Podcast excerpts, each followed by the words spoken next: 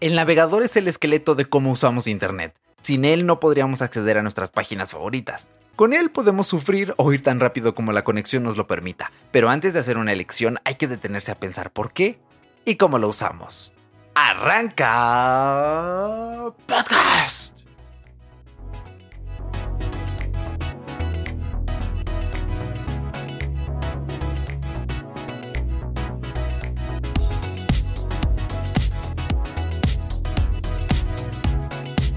Bienvenido a Fuera de Bitácora, yo soy Erochka y esto es un podcast semanal. Puedes escucharnos en más de 15 plataformas las veces que quieras, cuando quieras poner pausa y ir atrás adelante, porque esto es el futuro ya.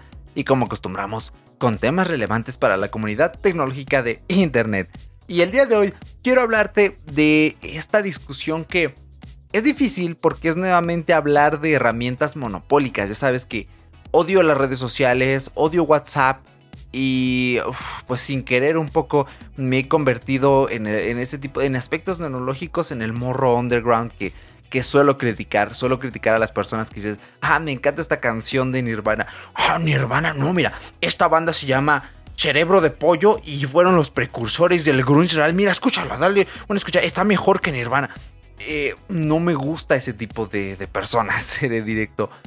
Y me apena un poco porque así siento, porque se, ah, me he convertido en lo que he jurado destruir. Pero creo que es distinto porque en la tecnología realmente sí cambia mucho la experiencia cuando utilizamos una herramienta paupérrima como es el caso de WhatsApp en comparación a algo hermoso como es Telegram, ¿vale? Y un poco este episodio tiene ese aire, ¿vale? Y va a ser difícil porque probablemente tú como escuchas utilizas Google Chrome. Ah, bueno, vamos a tratar de relajarnos, ¿ok? Mira, yo creo que como la mayoría de centennials, yo comencé utilizando Google Chrome cuando tuve mis primeras computadoras. O sea, eso es innegable. Las veces que llegué a probar Internet Explorer, o sea, ya para 2008, 2009, yo decía, oye, esto es una basura. Hay algo mejor que Internet Explorer. Y por supuesto, siempre ha habido algo mejor que Internet Explorer. Entonces, bueno, muchos años utilicé Chrome. Utilicé Chrome en mis mini laptops con eh, eh, procesadores Intel Pentium, que ya sabes que eso es una combinación terrible para el rendimiento de la misma. Eh, he utilizado las extensiones, he utilizado allí las herramientas que probé. En algunos casos es útil porque ya tienes acceso que a YouTube, que a Google Documents, estos accesos directos, ¿no? Y bueno, cuando yo dije, ok, quiero probar algo nuevo por primera vez, eh, le di una oportunidad a ese Edge primigenio, al primer Microsoft Edge. Pero claro, no era igual de bueno. O sea, yo de verdad lo intenté, pero las páginas no cargaban rápido. YouTube eh, se, portaba, eh, pues a veces extraño. Y dije, no, estás muy lindo, me gustan las animaciones, la interfaz Edge, pero no rindes bien con las páginas que yo necesito utilizar. Y lo abandoné. Y bueno, así viví. Mi PC sufría con Google Chrome, ya sabes, la historia de siempre. Eh, las cositas por ahí de privacidad, estas cosas. Ah, bueno. Pero de repente me enteré un día que había un Edge nuevo y dije, ah, esto yo ya lo había probado. Y mucha gente no se enteró o pensó que era el mismo Edge y eso es terrible. Si tú creías esto, no, no, no, este es un Edge nuevo, basado en Chromium, que es el mismo esqueleto con el que está basado eh, Chrome y varios otros eh, navegadores. Entonces, si no lo has probado, dale una oportunidad. Desde aquí te voy anticipando. Y yo lo probé, sí iba con altas expectativas y se cumplieron. Dije, wow, este Edge ya no va raro con YouTube, ya no se traba, va incluso un poquito mejor que el Chrome que estoy utilizando ahorita. Me encantó, la verdad, la interfaz más limpiecita, eh, los fondos que podías, podías personalizar, todavía puedes y incluso todavía más personalizarlo. Y dije, esto está de lujo. Y bueno, una de las principales cosas que se le achacan a Google Chrome es el bloodware, ¿vale? ¿Qué es el bloodware? El bloodware es todo software que viene incluido con algún gadget, algún producto, que en este caso es el propio navegador, y que son cosas que nosotros no pedimos y ya vienen allí. O cosas que no pedimos, no vemos y están allí y que no podemos quitar porque no se ven y no están. Y esto nos preocupa a muchas personas que estamos un poco más pendientes de la privacidad, ¿vale? Eh, la verdad es que, pues imagínate qué tantas cosas no sabe Google a partir de cómo utilizas Chrome. Piensa en que en los dispositivos Android el procesamiento de muchas cosas se hace en la nube, porque el procesador como tal no tiene una capacidad de hacer todo local en el dispositivo. Sobre esto, si quieres entender de esto un poquito más, hay un video que hice para mi canal, si me lo permites voy a hacer el apunte aquí, que es sobre el Edge Computing. Te voy a dejar ese enlace aquí abajito en la descripción. El Edge Computing es tratar de mandar datos a la nube, pero eh, digamos, procesan, ya procesados, tratar de procesarlos antes lo más que se pueda para que el Edge Computing trabaje y suba los datos de forma más rápida. Esto, por ejemplo, en el caso de Apple, eh, se hace todo el tiempo. Apple y Edge Computing van de la mano porque prácticamente todo se hace eh, offline y lo poquito que necesita salir a la nube sale. En el caso de Google no. Aquí hay muchos procesos que tienen que realizarse en la propia nube porque no hay una unificación como tal de los motores neuronales, no hay APIs suficientes en el sistema operativo, ¿vale? Por eso ahorita que estoy grabando esto todavía no sale el Google Pixel 6, pero si ya salió y cambia esto, bueno, Google está trabajando allí en, en el Tensor eh, Flow, que va a ser, TensorFlow, no, este, bueno, su procesador Tensor, ¿vale? Que va a ser también como su propio motor neuronal y estas cositas, y ahí van a cambiar muchas cosas de Android de aquí en adelante si me estás escuchando en 2030 y en efecto cambiaron, pues genial. ya íbamos por buenos pasos. Y entonces, bueno, eh, se presume que hay mucha información que Google conoce en los dispositivos Android a partir de este procesamiento de datos en la nube. Y ahora imagínate con Google Chrome, que es abierto, gratuito, para que te lo bajes, para que le metas tu cuenta, para que se sincronice Google Documents, Google Sheets, eh, YouTube. O sea, es una cosa que dices, wow. Ok, y creo que hay que pensar en darle una oportunidad a otros navegadores que no hagan todas estas cosas. Y bueno, una de las ventajas que sí tiene Google es una única extensión que no he logrado hacer funcionar en, en Edge y en Chrome, sí, que es la extensión para que tus documentos de Google sean offline, ¿vale? Pero incluso a día de hoy ya no la necesito porque le di una oportunidad a, a como la universidad nos da una suscripción de Microsoft 365, pues tengo Word, Excel, todo esto descargado, eh, los programas en la PC y tengo la aplicación en el iPad y ya es offline, entonces, y es muy potente, es más potente que Google Chrome, perdón, que Google Documents. Entonces, bueno, esto nunca funcionó en Edge, nunca logré hacer que arrancara porque es precisamente uno de estos bloodwares que tiene Google. Bueno, en mi caso no era bloodware porque yo sí lo necesitaba cuando tenía una laptop. Ahorita tengo una PC de escritorio y es como, dude, ¿para qué quiero esto offline, no? Si es raro cuando se me va la luz o el internet. Bueno, en fin. Entonces, bueno, ¿y qué te diré? Todo funciona en Edge igual, o sea, yo tengo en mi navegador, déjame, es más, me voy a meter de una vez y vamos a contar cuántas extensiones. Me encanta porque Edge tiene como accesos rápidos directos y uno de esos, eh, tú le picas un botoncito y te muestra una lista con todas tus extensiones, así, sin meterte a configuración ni nada. Tengo una, dos, tres, cuatro, cinco, seis, siete, ocho, tengo 10 extensiones. Y de estas 10, eh, de la Microsoft Store, porque Edge y Microsoft tienen su propia Store, 6 son de la Microsoft Store y las 4 restantes, es decir, el 40% son de otros orígenes. Porque son extensiones un poco, mm, pues un poco indie, ¿vale? Y no se han animado a publicarlas en la Microsoft Store. Pero yo siempre que puedo instalo extensiones de la Microsoft Store, pero también las puedes instalar de otras tiendas de extensiones, en este caso la Chrome Store, que es lo que más suele preocupar a las personas. Y funcionan, te lo juro, funcionan súper bien. ¿Cuáles utilizo de la Chrome Store? Tengo VidIQ, que es para YouTube, ¿vale? Eh, te ayuda a poner etiquetas, hacerle algunos upgrades al canal, a los videos. Tengo otra que me gusta muchísimo, se llama Trim, y te pone las calificaciones en Netflix de las películas de IMDB y de Rotten Tomatoes. Entonces ya ahí, y también lo hace en Amazon Prime Video.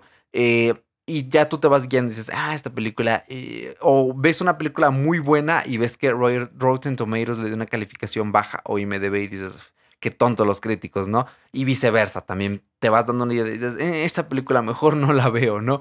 Tengo otra que me encanta, la amo, se llama News Feed Eradicator, que creo que ya te la recomendé antes. Y precisamente le quita los feeds a las redes sociales. No sabes qué bonito es entrar a, por ejemplo, a Facebook y que no veas el feed, que no te distraiga nada, salvo las estúpidas historias de Facebook. Es genial. E incluso se la active a YouTube y es genial entrar a YouTube en la PC y que no te distraiga ningún video. Es, es maravilloso.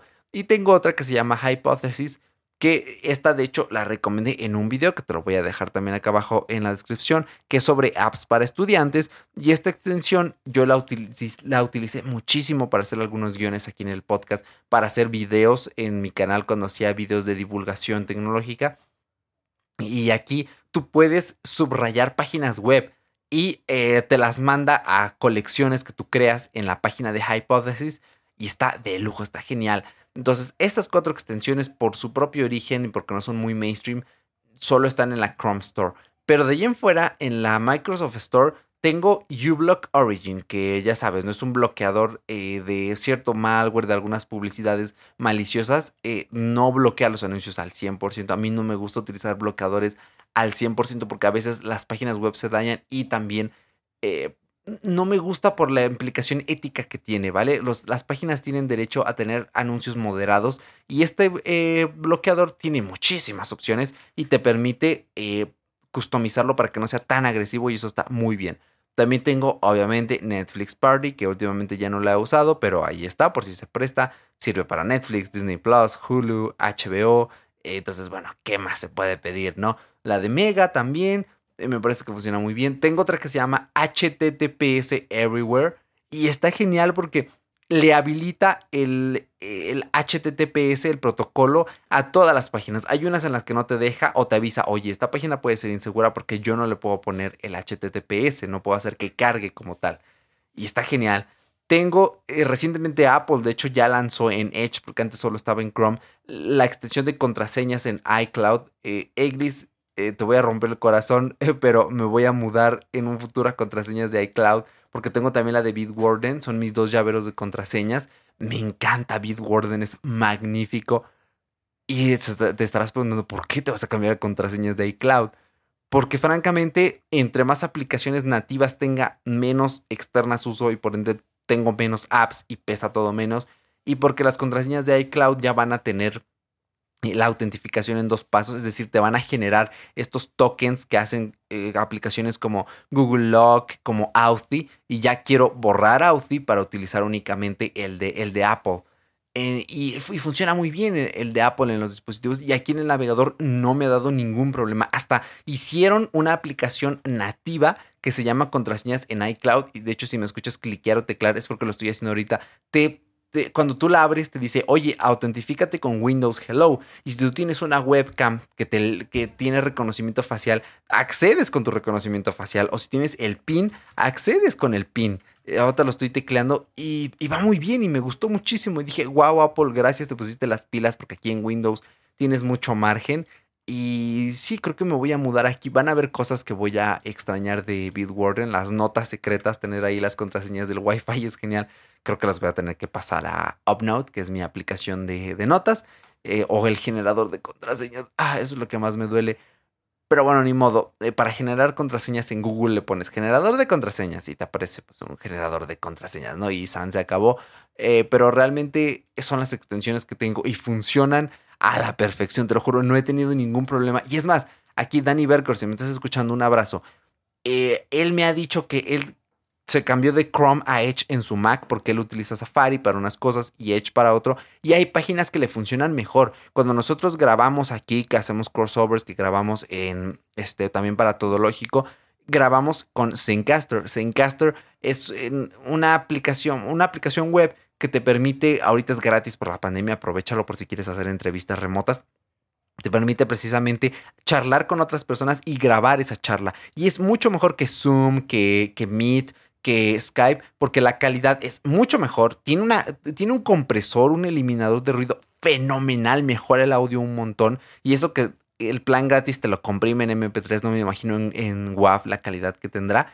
Y se sincroniza, pero no solo eso, si a ti, tú, tú, estás grabando tu podcast en, en Zoom, se te corta, el audio se va a dañar, se va a escuchar cortado. Y en Zencaster esto no pasa porque eh, graba en local, ¿vale? En realidad lo que está haciendo Zencaster es como un puente y dice, ok, pues escúchense, pero yo le estoy grabando su audio a cada quien en su compu. Entonces, si se les corta la conexión, no hay bronca. Ahí está el archivo original. Y está genial porque al final te hace un mix y te los mezcla. Y esto te ahorra muchísimos dolores de cabeza y muchísimo tiempo. Cuando Paco y yo pasamos de CleanFit a Zencaster, nos cambió la vida por completo. La verdad es que es una herramienta maravillosa. Y él me ha dicho que le ha dado problemas con Chrome, ¿vale? Eh, Zencaster con Chrome, pero con Edge no.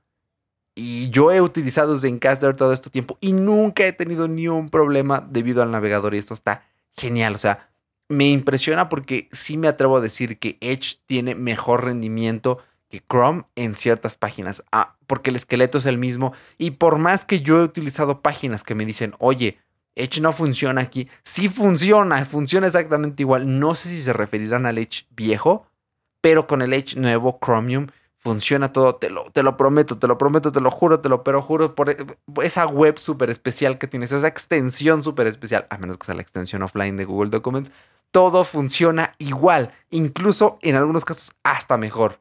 Así yo meto las manos al fuego por Edge, ¿vale? Y es una cosa, un trabajazo enorme y genial. Y por ejemplo, algo muy importante en cualquier navegador es la sincronización multidispositivos, ¿vale? Cuando yo me mudé a Edge hace un año, hace poco más de un año creo, em, pues todavía no estaba habilitado el historial, ¿vale? Em, sí se podían sincronizar contraseñas, tarjetas de crédito, direcciones, estas cosas básicas. Pero el historial todavía no.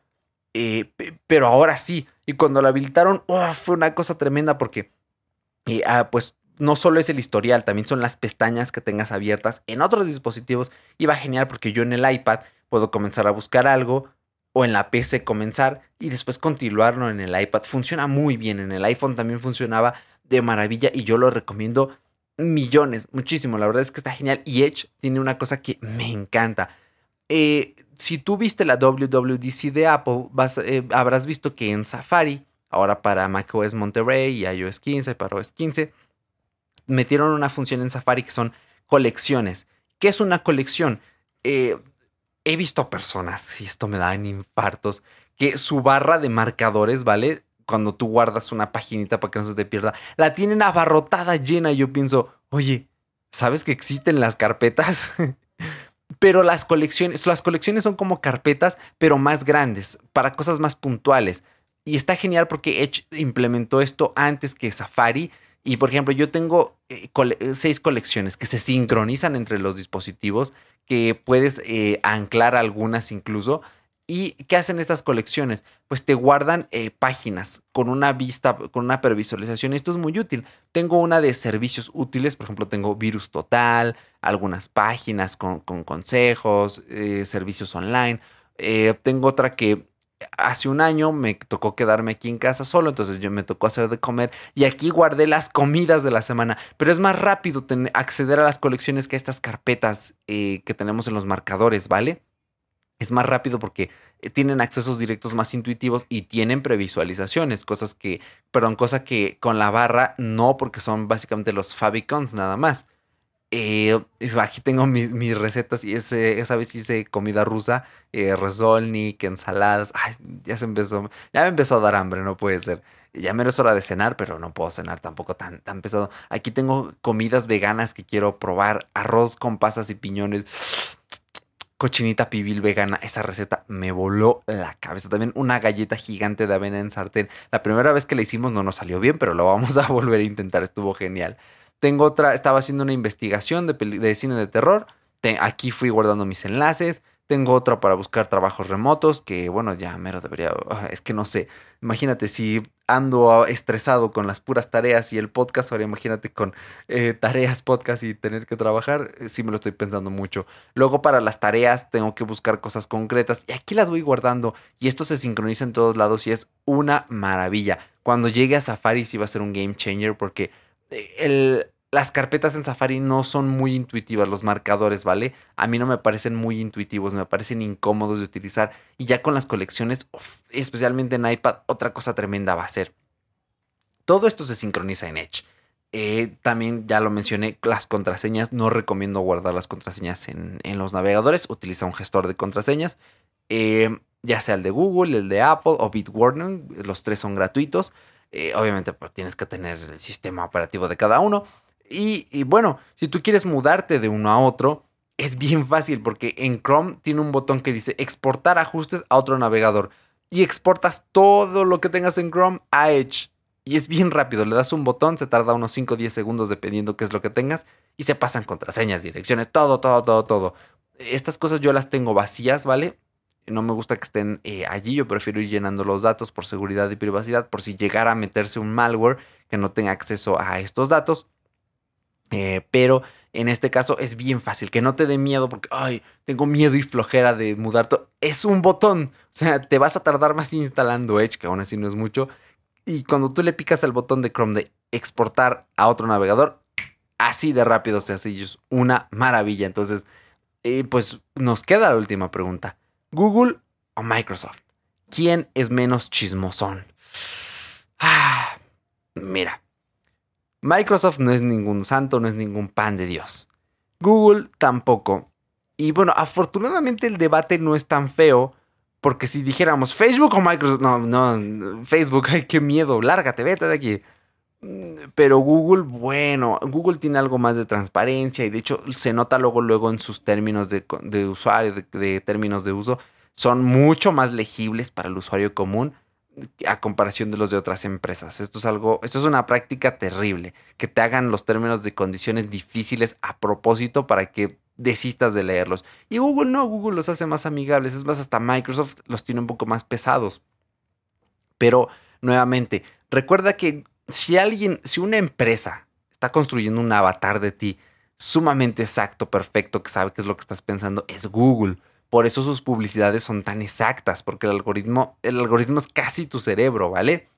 Entonces, francamente, de darle mis datos a Google o Microsoft, sí me he estado decantando un poco más de Microsoft, porque Microsoft, su enfoque es muy diferente. Microsoft no, sí lo hace, pero no, no vende tanto los datos, porque tienen Bing, obviamente, pero Bing incluso tiene un programa de recompensas donde te pagan, ¿vale? Eh, y sus herramientas como están más orientadas a que tú las pagues, pues son menos intrusivos en ese aspecto. Ya ves, tienen sus servicios. Microsoft 365, eh, bueno, Windows 365, perdón, Office 365. Y ya de hecho van a subir los precios de Office. Entonces, sí se nota que su intención es más vender sus productos y no tanto vender la información. Y francamente, Microsoft Edge tiene cuando tú lo utilizas, dices, esto está muy bien hecho. O sea, cuando tú notas que un producto le echan ganas, dices, me dan ganas de usar esto porque la intención es de aportarme algo. No estoy diciendo que eh, Google Chrome esté mal hecho, no, no. Pero esas fallas que tiene, que consume mucha RAM, todos estos memes, es porque claramente no le están dando esa prioridad que Edge sí la tiene. Aunque, ojo, hay algunas comparativas. Si tu computadora es muy de entrada, es poco potente, Edge te va a favorecer mucho. Si ya es muy potente, a lo mejor ya no hay tanta diferencia de rendimiento entre Edge y Chrome. Eh, obvios motivos, ¿no? Ya si es potente va a manejar los dos casi que igual. Pero sí es cierto que la optimización a uno como usuario te dice, oye, le están echando amor porque en realidad lo están probando, porque en realidad tienen ganas de que tengas una mejor experiencia. Es una intención legítima. En la mayoría de los casos, obviamente, pero bueno, no me voy a meter eh, en otros temas. Entonces, se nota aquí eh, luego, luego, y yo sí, francamente te lo digo, me da más confianza Microsoft que Google. Esto también puede ser sesgo mío, porque cuando yo me inicié en el mundo tecnológico, lo primero que toqué o con quien tuve contacto fue Microsoft, Windows, PC, Internet Explorer, Hotmail. A mí me tocó utilizar todavía el Messenger de aquel entonces. Entonces estoy más relacionado con los productos de Microsoft. Y bueno, es que funciona bien, funciona. Y mm, pues bueno, o sea, no quiero saltar las alarmas ni nada, pero esto ya es una decisión muy personal. Y bueno, ah, quiero dedicar un poco este último segmento, penúltimo quizá, para decirte por qué Edge y por qué no Opera, por qué no Vivaldi, por qué no Mozilla, por qué no Brave. Mira, principalmente por este tema de las webs y de Chromium. Todos estos que acabo de mencionar están basados en Chromium. Opera, el Opera de gaming, el, Opera GT está genial si tú eres gamer, si usas Steam, si quieres el máximo rendimiento, si eres streamer, adelante, está muy bien. Eh, pero estos navegadores, yo he tenido, por ejemplo, aquí en el podcast, eh, invitados que me han dicho, oye, eh, yo utilizo Opera y no me abrió Zencaster. y les tengo que decir, oh, perdóname, oye, puedes instalar Edge y les va bien.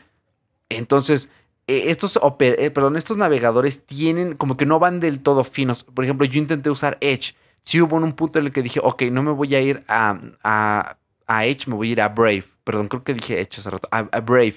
Brave es un gran navegador. Pero ¿cuál fue el problema? Que todavía no había sincronización entre iOS y Brave. Y ahora digo, ay, qué burro soy. Cada vez utilizo menos Edge en, en iOS, utilizo más Safari. Y eventualmente cuando un día tengo una Mac, bueno, voy a utilizar Safari como el principal, pero obviamente voy a tener Edge o incluso Brave como secundario. Pero no había sincronización y eso me echó muchísimo para atrás porque en ese entonces sí la utilizaba muchísimo. Era mi navegador principal básicamente y no era tan rápido. Y en cambio Edge es igual o más rápido que Chrome, ¿vale? Incluso diría que un poquito más dependiendo de ciertos casos. Y la sincronización es impecable y todas las web funcionan, te lo prometo, en, en Edge cosa que a veces falla en Opera, en Vivaldi, en Brave. A veces se bloquean, no funcionan, no cargan, porque no son del todo compatibles. Entonces, ese es mi mejor argumento para, pues, invitarte a que pruebes Edge. O sea, aquí la cosa está en probar. Oye, has utilizado Chrome siempre, no te cases con Chrome. Prueba algo más porque puedes encontrar funciones que te hagan la vida más fácil, que te enamoren. Esto es lo bonito y lo hermoso del mundo tecnológico, y incluso del mundo financiero que he tratado de hacer ahí como un crossover. En cualquier momento tú dices, ok, le voy a dar una oportunidad a este producto y te puede encantar. Puedes decir, oye, esto está genial, esto está de pelos. y dejas de sufrir, ¿vale? Ahora sí que nos digo de pare de sufrir. Em, es que suele suceder. Entonces, dale una oportunidad. Ya utilizas Opera, prueba Edge. Ya utilizas Brave, prueba Edge. Ya utilizas Vivaldi, prueba Edge. Ya utilizas Edge, prueba el Edge beta experiment. No, no es cierto, esto no lo hagas. Aunque Edge tiene como que funciones ocultas que te metes en el modo de desarrollo. Tiene un modo para como crear eh, ¿Cómo te lo explicaré? Crear grupos de pestañas y esto está de lujo. Yo un tiempo lo tuve activo y cuando tenía muchas pestañas porque investigaba para los videos, la verdad es que era una cosa increíble. Pero no, no, no pruebes, no pruebes Edge Beta, salvo que pues tengas una PC en la que pruebes cosas, ¿vale? Eh, si ya tienes Edge, pues no te salgas de... no hagas lo que te dije de experimentar. No, no es cierto. Nuestras necesidades cambian con el tiempo eh, así que cuando te sientas con la oportunidad, cuando digas, ok, creo que quiero probar algo nuevo, pues prueba un navegador nuevo, prueba una cuenta de banco nueva. O sea, el, ser humano tiene que estar en constante evolución, constante cambio.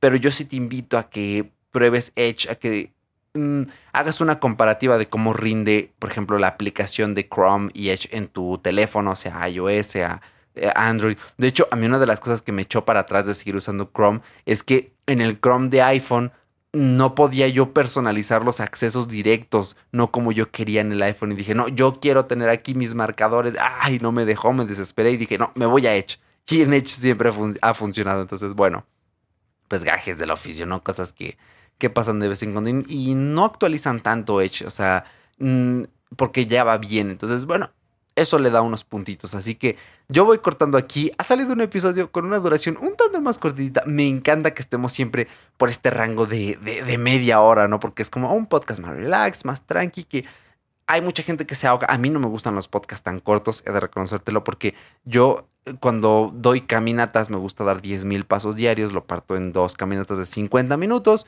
y pues un podcast de 30, oye, me faltan otros 20. Entonces me encantan los podcasts de 50, 60 minutos, incluso un poco más, yo no me espanto pero hay mucha gente que sí. En fin, por si le quieres recomendar este podcast a alguien, pues que, oye, gracias a alguien, si me estás escuchando aquí extra, suscríbete, ya sea que estés en YouTube, en tu navegador más. Vamos a darle ya la musiquita. Eh, suscríbete en, tu podcatcher, en Apple Podcast, en Evox, en Spotify, no porque son malvados y quieren apoderarse del podcast, en Google Podcast, en Pocket Casts. Es el mejor eh, lector de podcasting, es increíble, me encanta este podcatcher déjanos un, me gusta en YouTube, en Evox, déjanos un comentario en Apple Podcast para que más gente nos conozca y sepa las bondades de este podcast hecho para ti. Y bueno, también nos recomiendan de vez en cuando opciones para realizar los episodios. Así que muchísimas gracias por tu apoyo y nada más, nos estamos escuchando la semana próxima. Yo soy Yerochka y recuerda, ya no ha quedado nada fuera de Bitácora. Chao.